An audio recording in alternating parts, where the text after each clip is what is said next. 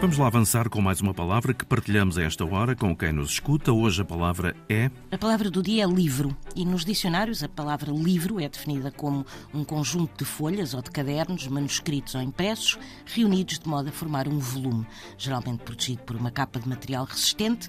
E livro é também qualquer obra literária, científica ou de outra índole que tenha extensão suficiente para formar um ou dois volumes ou ainda mais volumes. E ainda se chama livro ao caderno que serve para registrar certas atividades, como atividades comerciais, contabilísticas, etc. Livro vem do latim, de libro, por via de liber.